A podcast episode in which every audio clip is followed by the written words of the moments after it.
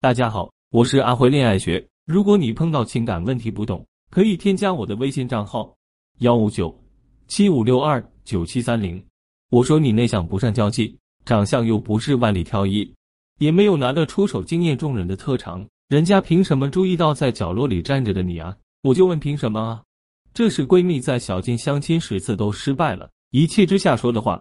学生时期，小金暗恋自己的学长长达六年。但直到学长结婚了，他也不知道小金的心意。甚至学长后来还半开玩笑告诉小金：“上学的时候我对你挺有好感的，但是你那个时候太高冷了，我都不敢说。”工作以后，家里人前前后后给他介绍了不少对象，他都不知道怎么和对方在微信上聊天，兜兜转转。小金一直单身到二十八岁了，完全没有恋爱经验。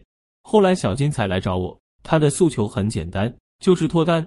或者说学会和男孩子打交道，我根据小金的性格特点，为他量身打造了一套恋爱绝杀技。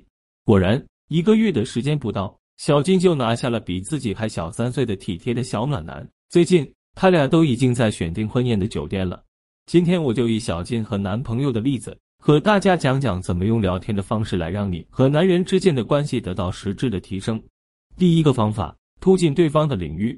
无论你和什么样的男人聊天儿你都要先对男人有一定的了解，为了进入他的生活，你一定要先表现出对男人所擅长的领域非常感兴趣。比如，小金的男朋友是一个公务员，他私底下非常喜欢打篮球。这时候，小金就选择和男人聊篮球。但是，小金对篮球的了解程度为零，一开始他根本就分不清楚詹姆斯和贝克汉姆有什么区别。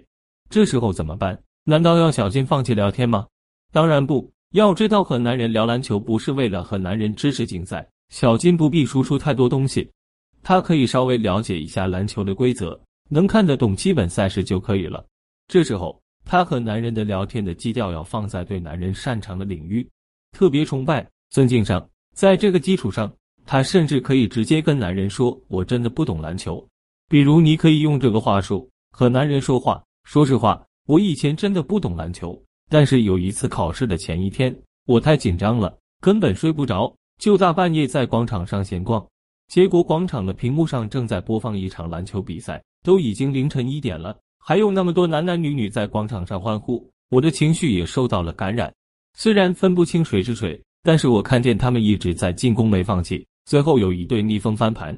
当时这场比赛给我的震动很大，所以我才开始关注篮球，因为男人自己擅长的领域。受到了小金的尊重和崇拜，所以男人就经常会和小金科普一些篮球知识。逐渐的，他们的共同语言就培养出来了。第二个技巧，生动吸引法。在你表达对男人擅长领域的崇拜之后，男人肯定也会问你的相关信息。这时候，你该用什么样的态度去回应男人呢？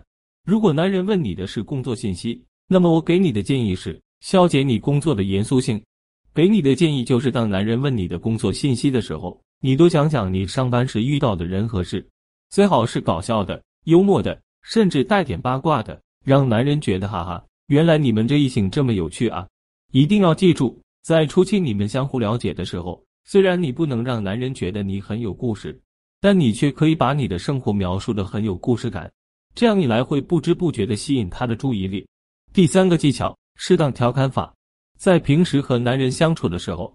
你肯定也要适当调侃一下男人，比如小金就会和男人说：“我发现我特别爱给身边的物件取名字，比如我的杯子叫小明，我常用的那只碗叫杰克。”男人肯定会觉得你有趣儿。接下来你就可以和他说：“我不仅给碗和杯子取了名，我还会给人起名字，那对不对啊？”小光，这种男人就会说：“小光是在说我吗？”小金就立马回复了一句：“对啊，不都说小眼聚光吗？”以后就叫你小光了。就这样，小金用聊天技巧唤醒了男人的兴趣。大概聊了一个多月，男人就主动邀请小金吃饭。小金的脱单大作战终于起到了效果。接下来就是小金的约会大作战了。